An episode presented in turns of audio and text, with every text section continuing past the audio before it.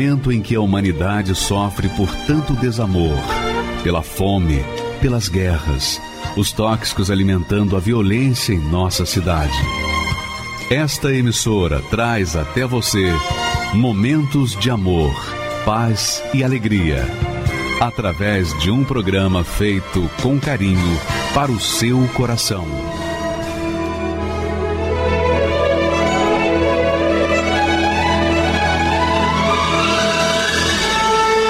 Agora, com você, a Palavra Amiga do Bispo Macedo.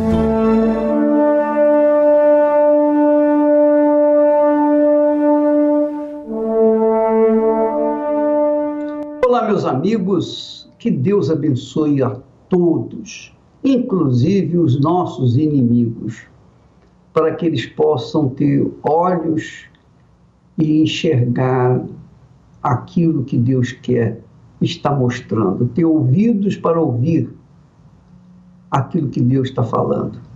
Todos sejam abençoados. Você seja abençoado. Você seja a própria bênção. Porque esse é o objetivo de Deus. Ele não quer apenas te dar uma bênção, ele quer que você seja a própria bênção. Jesus disse assim: Eu sou a luz do mundo. Depois ele disse assim: Vós, referindo-se aos discípulos, vós sois a luz do mundo. Quer dizer, Deus tem esse desejo de fazer-se presente na sua vida de tal forma que você seja a própria bênção, a própria fonte para abençoar as pessoas que estão ao seu redor. Mas eu queria falar com vocês, antes de trazermos o testemunho da doutora Tânia, muito interessante o testemunho dela. Eu queria que você prestasse atenção nesse texto sagrado. Palavras ditas pela boca do Senhor Jesus. Próprio Senhor Jesus falou. Olha só o que ele diz. Ele fala assim: o reino dos céus, o reino dos céus, quer dizer, o reino da eternidade, o reino que não tem fim. Não é como o reino desse mundo. O reino desse mundo a gente sabe que tem prazo de validade. Mas o reino dos céus é por toda a eternidade. Então, o reino dos céus, o reino da eternidade, é semelhante a um tesouro escondido num campo. Olha só, é semelhante a um tesouro escondido no campo. Obviamente que esse tesouro ele está escondido. E quando alguém acha, como Jesus fala, um homem que um homem achou e escondeu, quer dizer, ele já estava escondido, mas o homem arrumou um jeito de escondê-lo ainda mais. E para que pudesse ser dono daquele tesouro, ele voltou para casa, desfez de tudo, ajuntou todo o dinheiro que podia e comprou aquele campo onde estava o tesouro. e pelo gozo dele, disse Jesus, vai, vende tudo quanto tem e compra aquele campo. Esse tesouro, minha amiga e meu amigo, é a fé. Isso mesmo, a fé, não a fé religiosa, não a fé fanática, não a fé fantasiosa, não a fé emotiva, não, mas a fé inteligente, a fé racional, a fé sobrenatural, a fé que vem do alto, que vem de Deus, que vem do Espírito da fé, que é o Espírito Santo. O Espírito Santo é a fonte da fé. Então, ele dá a fé para aqueles que são humildes de espírito. Podem ser pecadores, mas se são humildes de espírito, então essas pessoas recebem essa fé e com essa fé, elas tomam posse do reino dos céus. Elas tomam posse da eternidade da vida, a eternidade da sua alma. Então, você que está nos assistindo aí agora, nesse momento, se você está nos assistindo, isso é um sinal excelente, porque de alguma forma Deus está trazendo você para ouvir estas palavras, para que você possa despertar para esse tesouro que está disponível para você.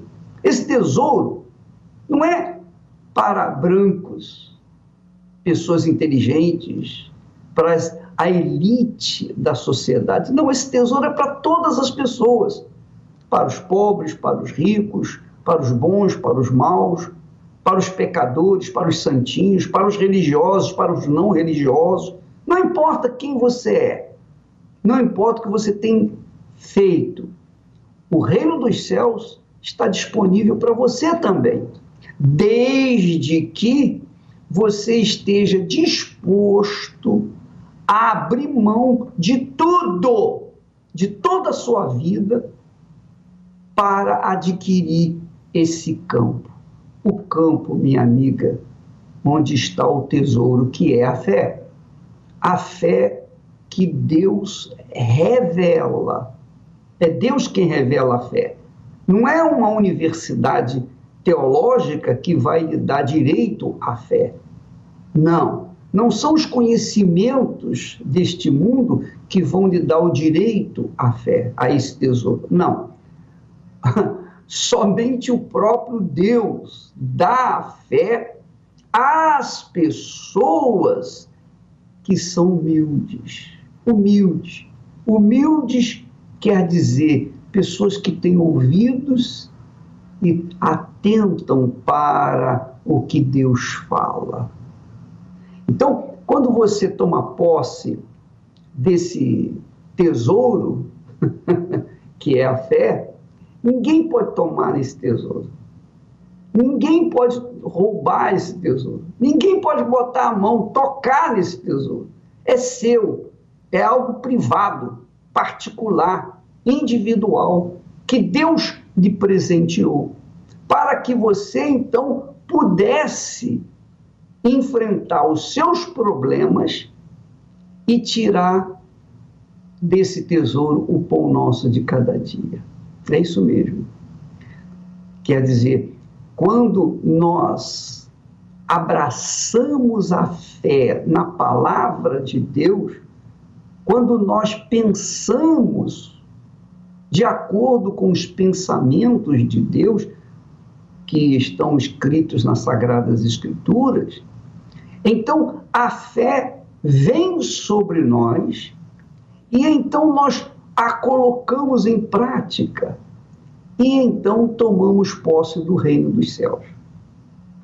O tesouro que nós apossamos, que nós tomamos posse, é a fé sobrenatural, inteligente, racional, a fé que nada tem a ver com sentimentos com religião, a fé que tem a ver com a obediência à palavra de Deus, com a prática da palavra de Deus.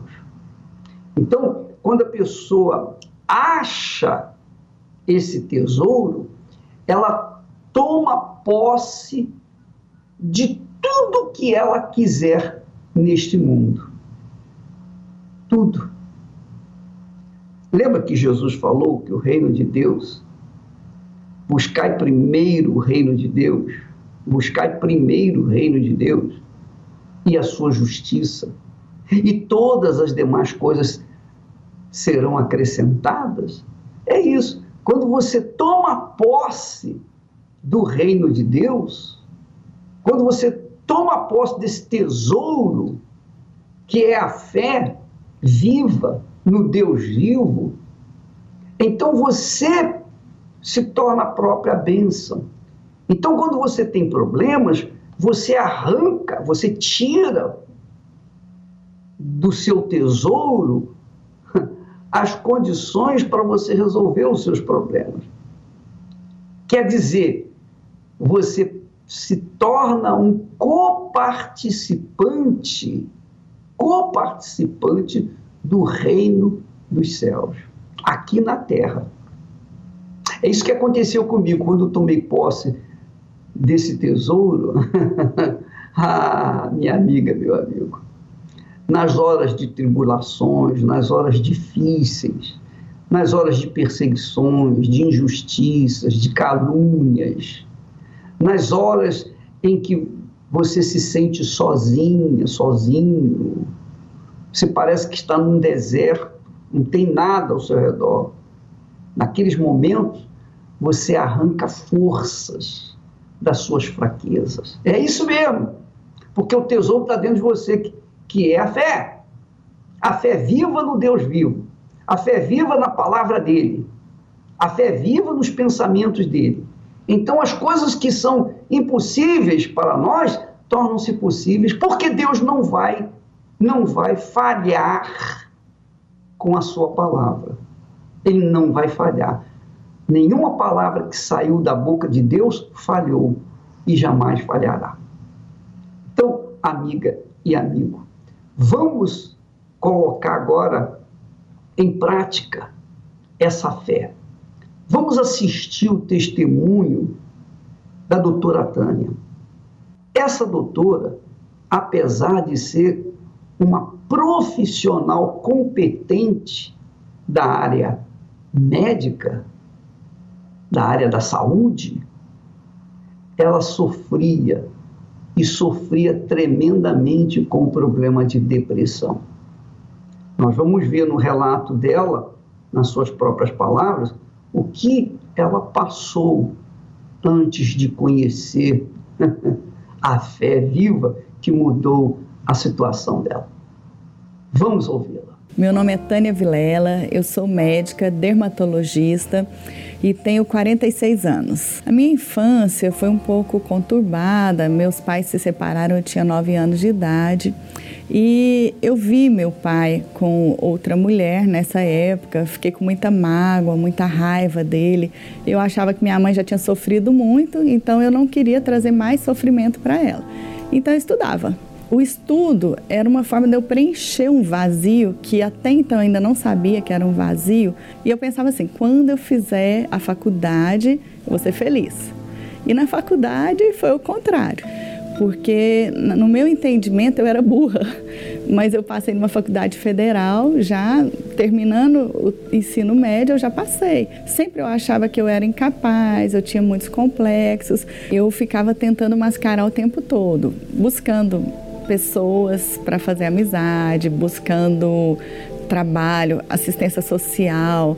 Eu tive um hospital que eu passei e tinha muita criança. Aí eu ficava lá horas, cuidava das crianças, passeava com as crianças. Então eu ficava tentando fazer coisas que fossem suprindo. Quando eu saía do hospital, chegava em casa, eu não era mais a doutora Tânia, eu era a Tânia. E essa Tânia era muito solitária. Muitas vezes eu olhava e falava: eu tenho tudo que eu sonhei até hoje, mas faltava alguma coisa, mas eu não sabia o que era. E eu, na realidade, eu era muito desiludida com o casamento, pelo que eu vivi na minha infância com os meus pais. Eu não acreditava muito no casamento e eu casei, mas sempre eu pensava assim: bom, então eu já formei, não preencheu o vazio. Eu fiz a residência, estou fazendo o que eu gosto, não preencheu o vazio. Eu vou casar vai preencher o vazio. Porque aí eu vou passar para uma segunda etapa, eu vou pensar na família, no filho. E eu tive o filho, né? Depois de um tempo eu tive o filho e aí foi meu fundo do poço. Porque quando eu tive o filho, eu vi que não preencheu. Eu não tinha mais o que desejar. Aí eu comecei a sentir claramente alguns sinais que eu não sentia antes. Era uma coisa assim, você está bem, de repente você tá tranquila, vai tomar um banho, vai fazer alguma coisa e sente uma angústia, uma coisa muito ruim, uma sensação que vai chegar uma notícia terrível para você. Isso chamou pressão na medicina. E eu comecei a ter síndrome do pânico da noite e começou a vir pensamentos na minha mente que não tem jeito, que eh, era melhor que eu morresse. E um dia eu fui passear com meu filho, fui pro parque com ele, ele estava na cadeirinha atrás, E de repente começaram esses pensamentos: se mata, se mata, se mata. E a hora que eu vi, eu estava acelerando, enfiando embaixo de um caminhão. Nesse momento, eu senti claramente a mão de Deus realmente tirando meu pé do acelerador e, e veio aquele pensamento: tem jeito. E a minha irmã, ela era evangélica e ela lutava por mim. Ela sempre orava por mim e ela falava assim que pedia para Deus não dar paz para mim enquanto eu não me convertesse, porque eu era muito dura. E os profissionais de saúde no geral, eles são muito endurecidos para essa parte da fé, porque a gente acredita que a ciência tem explicação para tudo. Eu entendi que eu sentia, eu precisava de Deus, que faltava Deus, porque enquanto eu estava pegado ao que eu aprendi na medicina, eu acreditava que a Bíblia era escrita por homens, que eu até questionava a existência de Deus. A gente vai ficando realmente assim muito afastado. Então, o dia que eu tentei o suicídio, eu falei, eu preciso de Deus. E aí eu fui buscar uma igreja evangélica. Na época, eu fiquei um ano e meio nessa igreja. E esse tempo que eu fiquei lá, eu não aprendi a praticar a fé. Ouvi a palavra, muita música, muita emoção. E fui indo todos os domingos, isso me dava um bem-estar na hora. Mas quando eu saía, minha vida continuava igual. Eu era uma médica agora, evangélica, mas eu tinha depressão, eu tinha uma tristeza profunda, eu tinha síndrome do pânico. E aí eu concluí que ali não era o meu lugar. Mas uma paciente um dia, e era uma paciente minha há cinco anos já, quando ela ia no consultório eu tinha vontade de desmarcar. Era pesada, carregada, e eu fui vendo essa paciente mudar. E ela me falou que estava indo na Igreja Universal e que a vida dela estava mudando. E eu ainda pensei assim: bom, a Universal é boa para ela, mas não é boa para mim. eu achava que era uma igreja que enganava as pessoas, mas mesmo eu achando tudo isso, eu assistia às vezes os testemunhos na televisão, na rádio, e eu ficava pensando, será que essas pessoas, essas pessoas parecem tão sinceras? Será que elas foram pagas mesmo? E um dia eu pedi para Deus me mostrar que se fosse verdade, para ele me falar. E eu recebi uma mensagem. Eram aqueles celulares bem grandes, que nem dava para saber direito quem era aquela mensagem, falando assim: não desista, lute. Seis horas da manhã eu estava em pé, fui para a igreja, mas eu já fui diferente. Fui com o coração aberto. Nesse dia, eu pedi para Deus tirar os meus maus olhos, que eu pudesse realmente ver a verdade, porque era a última porta que eu ia bater. Eu não aguentava mais viver da forma que eu estava vivendo. Durante o culto, durante a pregação, eu já vi, eu já vi algo diferente. Eu não sabia explicar exatamente o que era, mas era uma fé que eu não conhecia. Então eu estava buscando isso e nesse dia, no primeiro dia, eu já vi que era o lugar que eu estava buscando. Então eu já saí diferente, eu já dormi a noite inteira, eu já vi um sinal de Deus nesse dia, confirmando. E eu comecei a frequentar as reuniões, principalmente a quarta e o domingo. Eu ia nas sessões de libertação na sexta-feira, mas eu tinha sede, eu tinha fome da palavra de Deus. Então eu comecei a praticar o que estava escrito na Bíblia mesmo. Eu comecei a buscar a Deus de madrugada, é, durante o dia, eu entendia que Deus era meu melhor amigo. E eu já comecei a não sentir mais aquele vazio que eu sentia antes. Eu lia a Bíblia, eu me tornei dizimista, porque eu já era, mas eu fazia da forma errada, eu não entendia muito bem como era o certo. Eu me batizei na água de novo, porque às vezes as pessoas falam assim: o batismo é um só. Realmente, o batismo é um só quando ele é válido, quando a gente sepulta a velha natureza. E um dia grande dia da minha vida, 24 de janeiro de 2008. Eu fui para a igreja, eu me preparei, eu já, eu já estava me preparando há muito tempo, não é uma coisa do dia para a noite. Eu falei, meu Deus, eu não saio dessa igreja hoje enquanto eu não tiver a confirmação que eu tenho o teu espírito comigo. E Deus confirmou e foi maravilhoso. É uma sensação indescritível mas é, um, é uma alegria que nada nesse mundo, de tudo que eu já vivi, me trouxe essa alegria.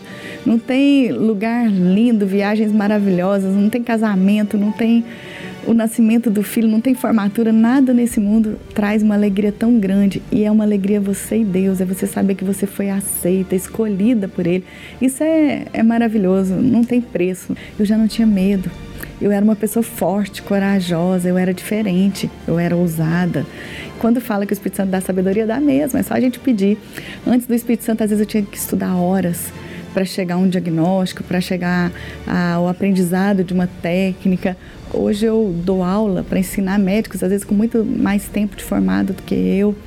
Hoje eu desenvolvi uma técnica que foi uma direção do Espírito Santo e eu faço uma cirurgia que só eu faço no mundo inteiro e, e toda a cirurgia veio através de uma direção do Espírito Santo para mim.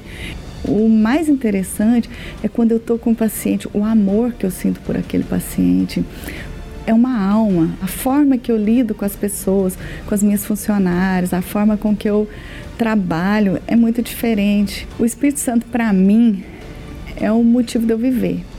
É tudo, porque eu não estaria aqui, eu tenho certeza, se não fosse o Espírito Santo. Eu já tinha desistido de viver, eu já não tinha mais alegria de viver, porque a gente é falha, a gente é cheio de erros, a gente tem momentos difíceis, mas eu busco colocar o Espírito Santo na frente de tudo porque ele é o motivo da minha existência. Então, você está vendo? Então, na vida da doutora Tânia, aconteceu exatamente esse texto que nós lemos, quando Jesus disse: O reino dos céus é semelhante, é semelhante a um tesouro escondido no campo, que um homem achou e escondeu. Ele achou mas ele escondeu, porque ele achou, ele falou, bom, peraí, se eu achei, outro pode achar, então ele escondeu ainda mais. E pelo gozo dele, vai, vende tudo, quer dizer, desfaz de tudo quanto tem e adquire o campo, aquele campo, que foi o que a doutora Tânia fez ela estava numa igreja evangélica, ela tinha uma fé, mas a sua fé, conforme ela mesma fala nas suas palavras, era uma fé vazia, era uma fé emotiva. Quando ela estava na igreja, cantava muito e louvava a Deus, etc. E ela tinha uma sensação de bem-estar. Mas quando saía da igreja, os problemas voltaram, a depressão voltava. Ora, minha amiga, meu amigo, como é que pode uma pessoa ter o espírito da fé, o espírito de Deus e ter depressão? Não existe, não tem cabimento. Como é que você pode ter um espírito de depressão e o espírito da fé ao mesmo tempo? Não dá, não combina. É a mesma coisa que juntar a luz com as trevas. Dá? Não dá. Não tem condição. Então, ou você tem o Espírito Santo e não tem depressão, ou você tem o espírito de depressão, mas não tem o Espírito Santo. Então, na Igreja Universal, nós levamos essa consciência, essa fé inteligente. Quando a gente acha o Espírito Santo, que é o Espírito da fé, que é o tesouro que nós achamos, aí a gente não fica mais na dependência de terceiros para ser feliz.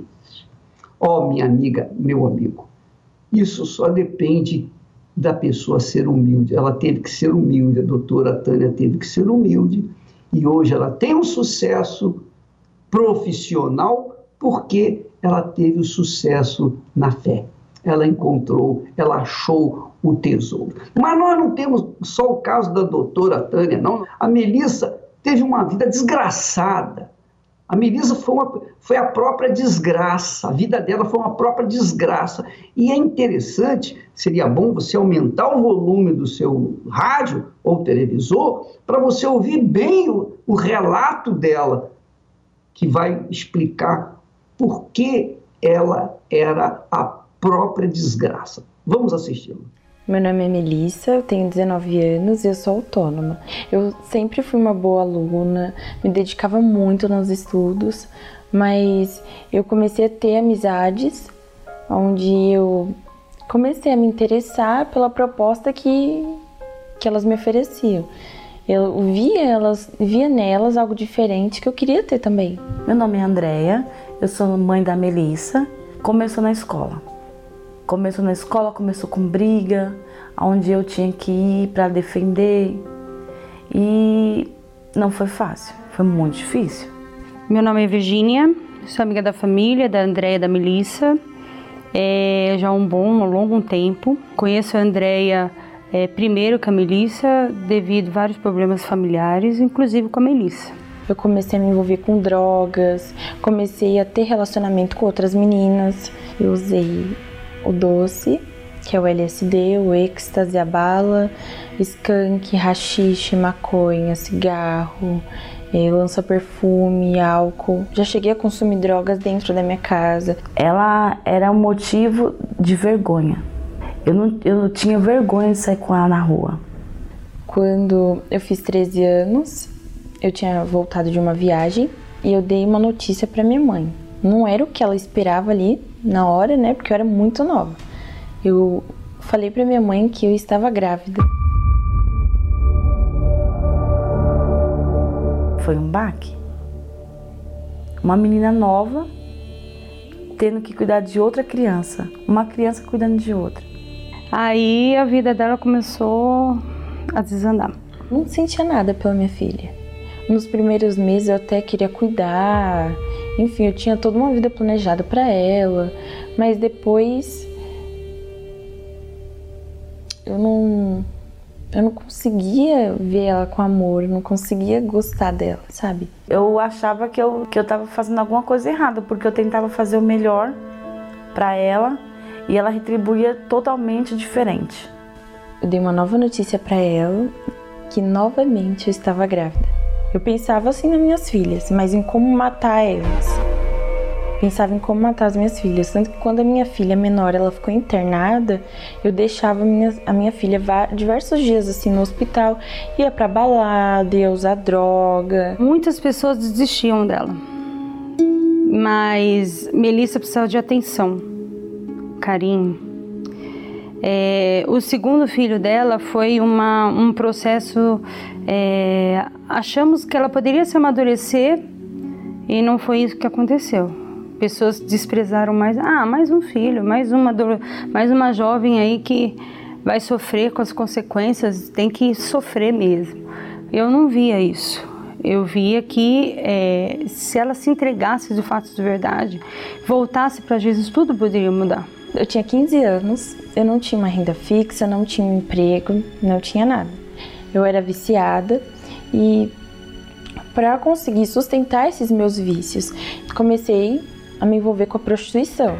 Eu fiquei na prostituição durante um ano e nesse um ano do, da forma que o dinheiro vinha para mim fácil, ele ia fácil. Tinha fé que um dia ela podia mudar. Quando eu não sabia, né?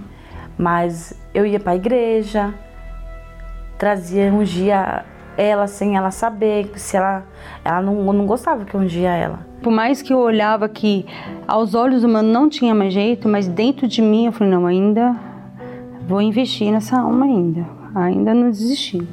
Ah, eu pedia para Deus guardar, para Deus livrar, para Deus não deixar acontecer o que as pessoas falavam para mim que eu, eu já tinha que me preparar para receber o quê? Ou que ela ia ser presa ou que ela estava morta. Então, o momento que ela falou assim: chega, eu não aguento mais.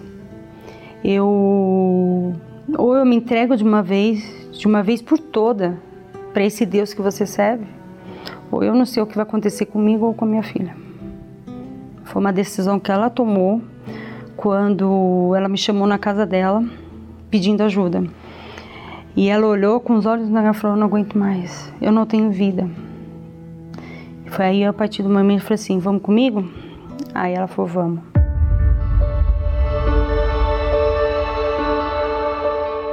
Eu lembro que quando eu cheguei na igreja, eu vi um brilho diferente no olho do pastor. Eu olhava pro pastor assim e eu achava estranho, porque eu olhava para mim, meu semblante era morto, sabe? No olhar do pastor tinha um brilho diferente. O jeito que eles falavam da felicidade, de paz, era aquilo que eu estava buscando. E eu entendi que pra, se eu quisesse ter uma nova vida, eu tinha que deixar a velha. Então, eu nunca tinha sido sincera com ninguém.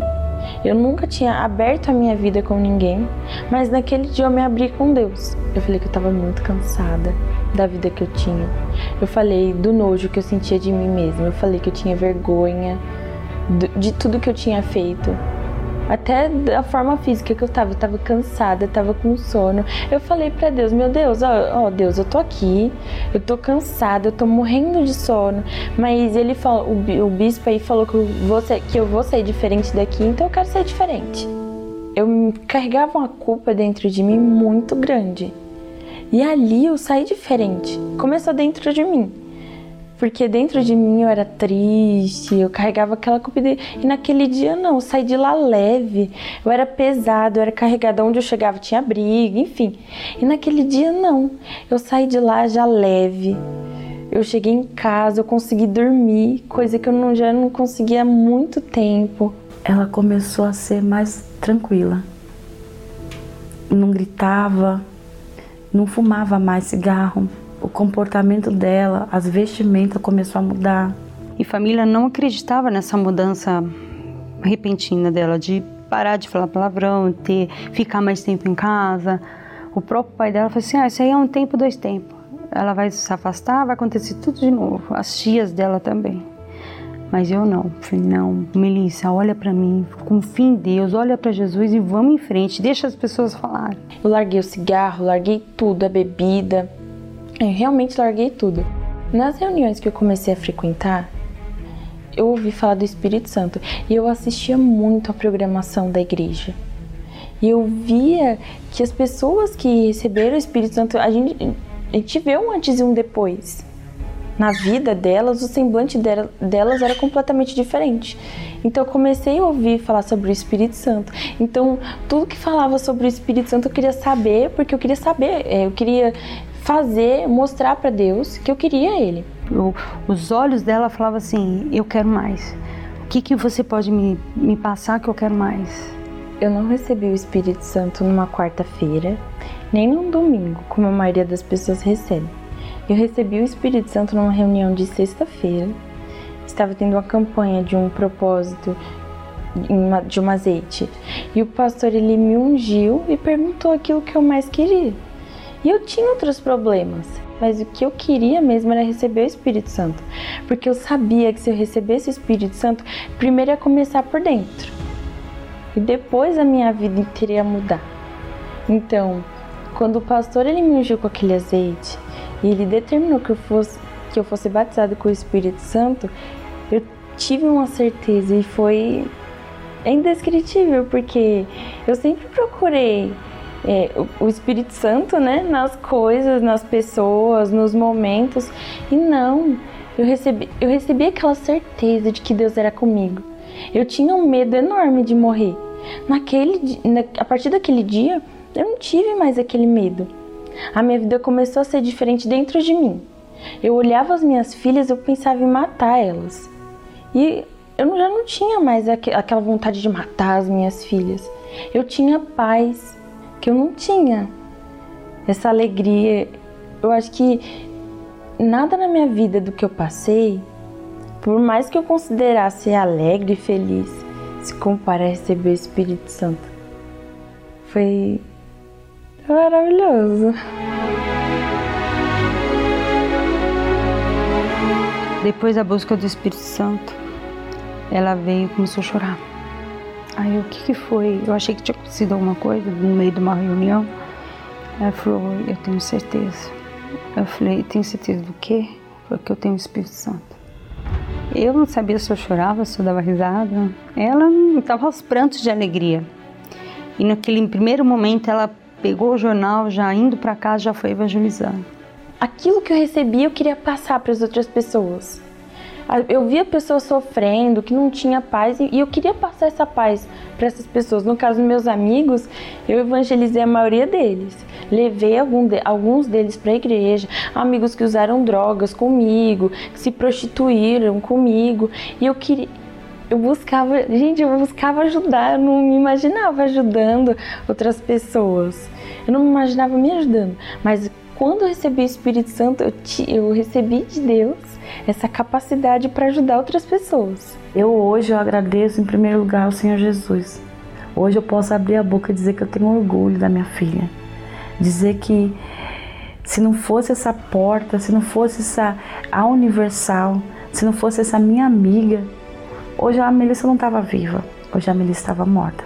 Hoje eu tenho um bom relacionamento com a minha mãe. Hoje eu ela me considera amiga dela, a gente senta, a gente conversa, coisa que antes a gente não conseguia fazer. O que fizeram comigo, eu coloquei em prática fazendo com ela. Hoje as pessoas me veem de uma forma diferente. Inclusive essa minha amiga, que hoje é minha amiga, né? Uma pessoa que insistiu muito em mim, que me ajudou, sempre estava ali com a palavra, sempre me ajudou. E hoje ela me vê dessa forma diferente. Não tem preço. Não tem preço porque a maior gratidão que a gente tem é de ver uma pessoa feliz. Feliz e vida nova. Quem viu ela antes ou depois essa alma, o antes e o depois é notório e a gente fica, poxa, consegui. Uma coisa que eu não ia, eu achava que eu não ia conseguir. Eu olhava assim, meu Deus, eu acho que não vou conseguir, mas eu vou insistir, vou, vou. Não é do meu jeito, é do seu jeito, então eu vou fazer tudo que o senhor falar, eu vou fazer. E eu faria tudo de novo, tudo por qualquer alma, não só ela, mas qualquer alma. Faria de novo. Eu amo fazer isso. eu aprendi a usar a minha razão para tomar as decisões em relação à minha vida, à minha vida financeira, à minha vida amorosa, é, na busca do Espírito Santo também. Na Igreja Universal, eu aprendi literalmente, eu reaprendi a viver. Eu não sei se você notou, minha amiga, meu amigo, mas eu queria apenas falar eu sei que você sabe, é sábio, há de compreender isso, mas às vezes passa despercebido. Você verifica que essa amiga da Melissa investiu na Melissa, investiu no que para os homens, para os seres humanos, para a medicina, para a sociedade, não tinha mais jeito. Era um caso perdido. Ela investiu, a amiga dela investiu, porque ela sabia que Deus é o mesmo, que o que Deus fez na vida dela, também fez o mesmo com ela, iria fazer na vida da Melissa. Então ela foi a luz, ela foi a fonte, ela foi a fonte, foi o canal de ligação entre Deus e a Melissa.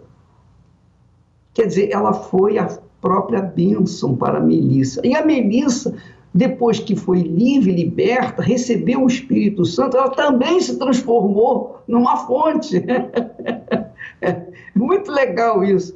Aquela doutora Tânia, a mesma coisa, ela sofria com depressão, ela, depois que recebeu o Espírito Santo, ela passou a ser a própria bênção. Antes ela era uma mulher sofrida, tinha tudo na vida, mas não tinha nada porque era depressiva mas depois que recebeu o Espírito Santo, ela se tornou a própria bênção. É isso que Deus quer fazer com você. Você entende? Isso aqui é o reino de Deus, é o reino dos céus. É isso que faz a diferença na vida das pessoas. Eu sei que muitas pessoas têm preconceito quanto à Igreja Universal, mas esse preconceito é por conta do próprio espírito imundo que atua nas pessoas, o espírito do preconceito, o espírito do mal, o espírito da morte. Daqui a pouquinho nós vamos colocar o testemunho de uma pessoa que foi vítima do fake news, mas depois viu que tudo era mentira. A própria doutora Tânia também foi vítima do fake news, mas depois, quando não tinha mais a quem recorrer, foi na Igreja Universal do Reino de Deus que ela encontrou com o próprio Deus, com o próprio Senhor Jesus. Graças a Deus. Minha vida era sem explicação nem eu mesmo entendia.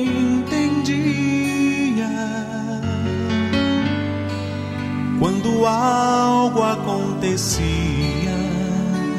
ó oh, meu coração, que não sabia. Para muitos eu não tinha solução para mim só um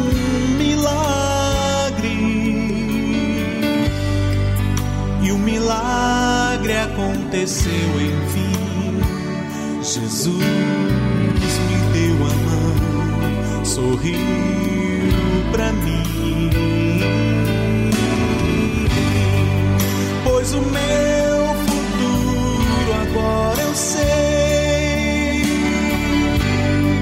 Estava nas mãos do meu rei.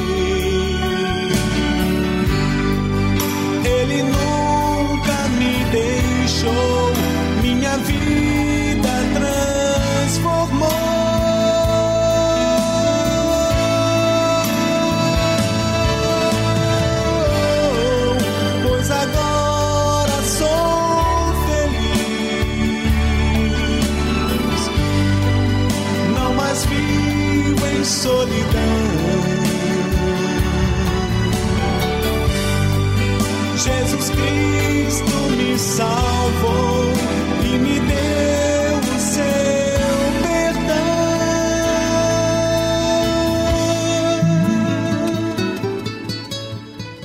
É, meu nome é Haroldo Baracho Rodrigues, tenho 47 anos, sou casado e advogado. Eu odiava mesmo a igreja e odiava o bispo mesmo sem conhecer. O que começou a me chamar a atenção em relação à igreja foi justamente essas fake news. Falava que a igreja roubava, que fazia é, lavagem cerebral. Tudo isso foi me alimentando o ódio contra a igreja, contra o bispo, contra as pessoas que iam na igreja. Então eu procurava mesmo me afastar. E, e cada notícia que saía, eu nem procurava tentar ver, escutar o outro lado, não. Aquela notícia que saía negativa em relação à Igreja Universal era suficiente para me alimentar. Isso ia me alimentando dia após dia e o meu ódio contra a igreja foi cada vez aumentando e ajudava mesmo a espalhar fake news. Então eu lia sobre formação de quadrilha, eu lia é, notícias que fazia é, é, lavagem cerebral, enfim. Eu mesmo ajudava a propagar as fake news, porque na roda de bar era o que mais saía de conversas e realmente eu tinha uma vida perdida mas por dentro eu era vazio, porque eu não, não tinha absolutamente é, é, dentro de mim, eu não tinha sentido de vida. Então eu buscava essa vida paralela que eu tinha em relação a bares, enfim, para tentar apagar ou pelo menos para tentar amenizar essa situação que eu tinha dentro de mim. Então eu sempre fazia planos, ó, vou fazer assim, eu vou fazer isso, mas eu nunca conseguia absolutamente nada, eu não saía do lugar. A minha vida estava condicionada àquela vidinha que eu vivia e bebendo e gastando, enfim, tendo uma vida totalmente destruída. E o meu pai começou a ir na igreja. Meu pai, a minha mãe e a minha irmã mais nova, eles começaram a ir na igreja. Inclusive eu falava para o meu pai, é, poxa pai, o senhor é um homem tão inteligente, como que o senhor vai naquele lugar? Mas meu pai, ele estava na fé dele e ele começou a ir. Devido a tantos sofrimentos, às vezes a minha esposa conversava com meu pai, ele começou por telefone falar para mim, vai lá na igreja, eu tenho certeza que você não vai se arrepender, dá uma chance. E aquele orgulho não deixava, não deixava, não deixava, até que um dia é, é, eu levantei num domingo de manhã e aí eu falei, minha esposa até assustou, onde que você vai? Achou que eu ia para, né, porque continuava casado, mas com uma vida de solteiro. Ela achou até que eu ia para algum lugar, para alguma farra, vamos dizer assim. E aí eu falei para ela que eu ia para a igreja. Ela falou, que igreja? Católica? Eu falei, não, eu vou para a igreja universal, vou assistir uma reunião. Ela não acreditou, falou, tá bom, vai com Deus. E realmente foi uma barreira muito grande para mim poder sair da minha casa e entrar. Eu cheguei na porta, fiquei parado olhando e pensando: vou, entro ou não entro? Entro ou não entro? Aí eu entrei. Entrei, sentei no último banco, porque eu pensei assim: qualquer coisa daqui eu já, já saio, vou embora. E a hora que começou a reunião e quando terminou a reunião, o primeiro pensamento que veio na minha mente é: poxa, não é nada disso do que eu pensei. Eu comecei a perceber o quanto a mídia me prejudicou também, porque eu dei ouvidos à mídia e infelizmente eu poderia poderia ter ido até antes na igreja, então eu dei ouvido a essas palavras negativas, sendo que a partir do primeiro dia que eu pus os pés na igreja, eu vi que estava lá a, a, a, lá o caminho para mim poder me encontrar parar de ficar rodando em todos os lugares e não conseguir achar uma saída. E lá eu vi que aquela porta de entrada era realmente uma saída para que eu pudesse vencer. Eu comecei a entender que se eu não seguisse a palavra de Deus, eu ia continuar sem vencer, porque não ia adiantar eu estar na igreja e não praticar. Então, quando eu tive o entendimento, através da direção do homem de Deus, que se eu não tivesse o batismo com o Espírito Santo, realmente eu não ia sair do lugar. Então, foi o que eu comecei a fazer, uma busca incessante. Busquei com muito fervor, é, sem cessar, buscando, buscando, e, e, eu tive esse encontro com Deus. E a partir do momento que eu tive esse batismo com o Espírito Santo, realmente eu posso dizer que a minha vida mudou. Por quê? Eu mudei dentro primeiro, para que depois eu pudesse mudar fora. Então, quando eu tive essa mudança por dentro, que eu tive esse encontro com Deus, então eu comecei a ter a direção do próprio Espírito Santo do que eu deveria fazer. Ó, não vai por aqui, faz esse caminho. E graças a Ele, hoje eu posso dizer que eu tenho uma vida transformada. Eu estou muito feliz na igreja, hoje eu faço parte do corpo de Cristo. Eu já estou na igreja desde 2002. Pediria desculpa à instituição Igreja Universal do Reino de Deus, ao Bispo Macedo, por tudo que, que eu, infelizmente, fiz.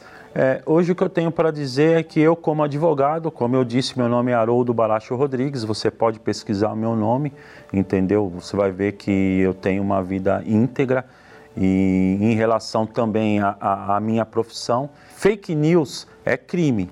Tá? Eu posso dizer que a fake news é crime. Então você que fica às vezes perdendo tempo, ficar assistindo ou, ou, lendo algo que fala mal da igreja, veja o outro lado. Hoje eu aprendi isso. Se você tem qualquer tipo de preconceito para com a igreja, eu faço um convite para você. Vá numa reunião. Se for o caso, faça igual eu. Sente no último banco, assista a reunião. Você que está precisando e tem o preconceito de ir, eu tenho certeza que a igreja é neste local que a sua vida vai mudar. Tenho certeza que, assim como aconteceu comigo, você com toda certeza vai mudar a sua ideia e vai estar com a gente aqui, sendo mais um no corpo de Cristo.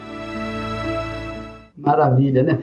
Olha, minha amiga e meu amigo, você não tem nada a perder se você vier e participar e ver. Sente-se no último banco da igreja, fique perto da porta de saída, de entrada e saída, porque aí você vai ter condições de avaliar por si mesmo, de raciocinar, pesar, avaliar, para que então você chegue a uma conclusão que vai atender a sua necessidade, tá bom? A Igreja Universal tem as suas portas abertas para todos os que sofrem, todos os que estão gemendo, que não aguentam mais. Para essas pessoas há uma solução, porque Deus, quando Deus chama a gente, sabia? Ele deixa a gente sofrer o máximo possível, sabe por quê? Até o momento que a gente se humilha, reconhece que a gente não é nada e que precisa dele. Aí a gente toma a decisão certa, vai em busca dele e ele vem ao encontro da gente e resolve o problema. É isso que, que a Igreja Universal faz na vida das pessoas. Muito bem, é o Espírito Santo, né? é o Espírito de Deus que opera dessa forma. Nós vamos agora entrar em oração e eu gostaria que você preparasse já o seu copo com água que o bispo da sua cidade, do seu estado, do seu país vai falar com Deus em seu favor, em nome do Senhor Jesus Cristo. Falemos com Deus. Elevo os meus olhos para os montes, de onde me virá o socorro. O meu socorro vem do meu Senhor que criou os céus e a terra. Não deixará que o teu pé vacile. O Senhor é quem te guarda. Dormirá o guarda de Israel, pois ele é o teu socorro.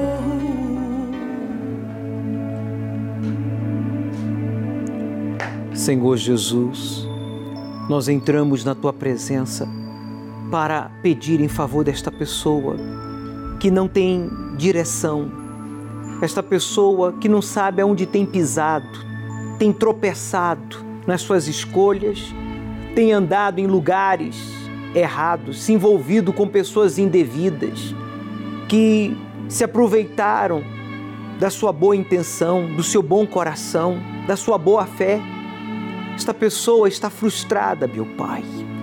Frustrada porque os seus problemas têm se multiplicado cada minuto que passa, cada dia, cada semana.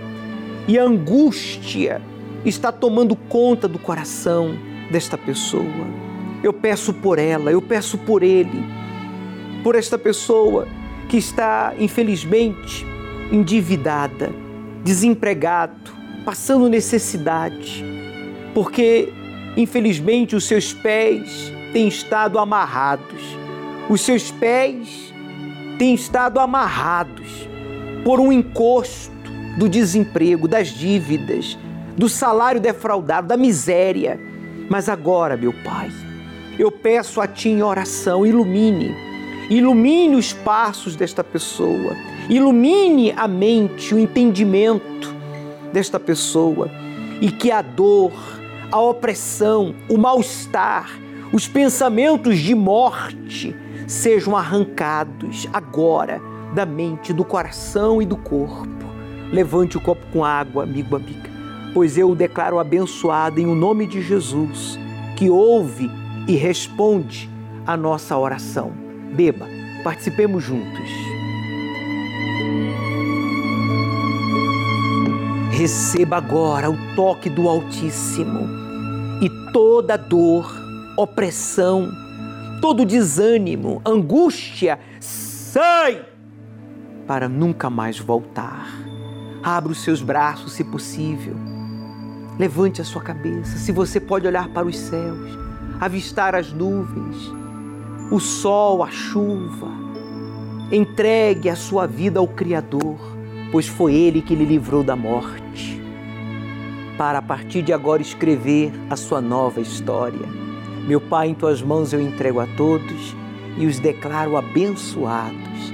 Receba paz, força, pois Deus é contigo e você que crê, diga amém. Graças a Deus. É verdade. Deus é com você, meu amigo. E Ele, através do seu Espírito, Ele quer iluminar os seus caminhos. Acompanhe comigo o texto bíblico no livro de Salmos, capítulo 119, versículo 105, quando diz: Lâmpada para os meus pés é a tua palavra e luz para o meu caminho.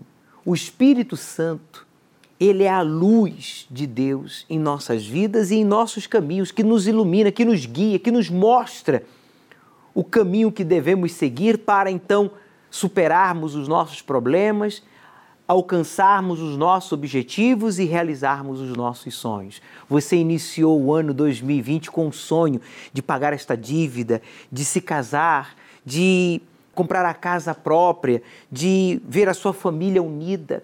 Sem o Espírito Santo, isso é impossível. Mas com o Espírito Santo, tudo se torna possível. Por isso, a palavra de Deus é lâmpada, é luz para os nossos caminhos, ou para o nosso caminho. Se você diz, bicho, os meus passos têm estado, sabe, amarrados, eu tenho tropeçado, eu tenho cometido muitos erros sucessivos, eu, eu preciso de ajuda. Domingo agora, às 18 horas, aqui no Templo de Salomão, nós vamos ungir o alto da sua cabeça com o óleo, símbolo do Espírito Santo. As dez levitas, vestidas de branco, simbolizando as dez virgens, estarão ungindo o alto da sua cabeça com o óleo desta lâmpada que representa o Espírito Santo. E você será possuído pelo Espírito de Deus que vai iluminar os seus caminhos, vai iluminar o seu entendimento, vai iluminar a sua vida. Neste domingo, às 18 horas, aqui no Templo de Salomão, nós vamos inclusive estar realizando ou exibindo o segundo vídeo dos perigos da alma. Bem, preste muita atenção e eu já volto falando do que nós vamos fazer ainda neste domingo, dia 9, aqui no Templo de Salomão. Muitas pessoas se encontram espiritualmente fracas e refletem suas vidas por meio da culpa, dos medos, de decisões erradas. A luta pelo bem-estar se torna incessante. Ela procura preencher o vazio com bebidas, jogos, pornografia, drogas, se torna escrava dos vícios. Outros confiam na condição financeira que possuem, fazem de seus bens o seu Deus, se tornam materialistas, mas com isto não conseguem preencher a pobreza interior. E mesmo assim são egoístas. Acreditam que a força de seu braço será capaz de erguê-las sempre que for necessário. O orgulho não aceita conselhos. Com isto, vive tomando decisões imprudentes, fracassa em tudo, mas não admite precisar de ajuda. São diversos os problemas de uma pessoa espiritualmente fraca. Seus relacionamentos são promíscuos, repleto de traições, brigas, mágoas. Ela é facilmente enganada por falsas notícias e não consegue enxergar o caminho da verdade. Segue direções incertas e sombrias. A falta de vontade em frequentar os cultos na igreja é uma das maiores provas de esfriamento na fé. Um alimento para o mal que consegue convencer a pessoa a permanecer no sofrimento. Se você se identificou com alguns desses sintomas e não aguenta mais a tristeza e angústia da qual está vivendo, esta vigília é para você. Então aí agora, liberte-se do seu eu, do seu orgulho, do seu egoísmo, da sua ansiedade e seja perdoado. Não importa sua religião ou se frequenta ou não alguma denominação. Se o seu desejo é apagar o passado e recomeçar, venha neste domingo na Vigília do Fortalecimento você terá a chance de renovar a sua vida, livre de culpas e humilhações, permitindo que a salvação chegue em sua vida com a presença do Espírito Santo. Assim como as virgens prudentes à espera do noivo, você também receberá o Senhor Jesus por meio do óleo que encherá a sua lâmpada. Domingo às 18 horas, no Templo de Salomão Avenida Celso Garcia, 605, Praz. A luz de Deus faz com que você tenha sabedoria, discernimento, uma força fora do comum para ser um melhor esposo, um melhor pai, um melhor filho, um melhor cidadão, um melhor profissional. Sem o Espírito Santo, os seus passos ficam amarrados, sabe, os seus caminhos bloqueados e tudo que você faz acaba dando errado ao invés de dar certo. Por isso, neste domingo nós vamos lhe ungir com óleo, símbolo do Espírito Santo, óleo consagrado lá no Monte Sinai pelos doze bispos. Nós estivemos lá em oração apresentando a Deus este óleo. E domingo agora você vai receber esta unção e vamos estar falando sobre os quatro cavaleiros do Apocalipse. Você que tem se perguntado, diante de tudo que está acontecendo no mundo, Será que um desses cavaleiros, ou dois, ou três, ou os quatro já estão em ação? Nós vamos responder muitas perguntas concernentes aos quatro cavaleiros do Apocalipse que apontam o fim, o fim do mundo, o fim dos tempos. Traga a sua Bíblia, independentemente do seu credo religioso, você é bem-vindo, tenha você ou não religião. 605 é o número do Templo de Salomão, na Avenida Celso Garcia, na zona leste de São Paulo, aqui no Brás. Para mais informação, ligue para a nossa central de atendimento, que está à sua inteira disposição, 3573-3535, 0 Operadora 11. Deus começará a parte dele, quando você terminar a sua. O Senhor é quem te guarda, é a tua sombra direita. Guarda a tua alma, te protege contra o mal. Ele guarda a tua entrada e a tua saída, desde agora e para sempre. O Senhor é quem te guarda, é a tua sombra de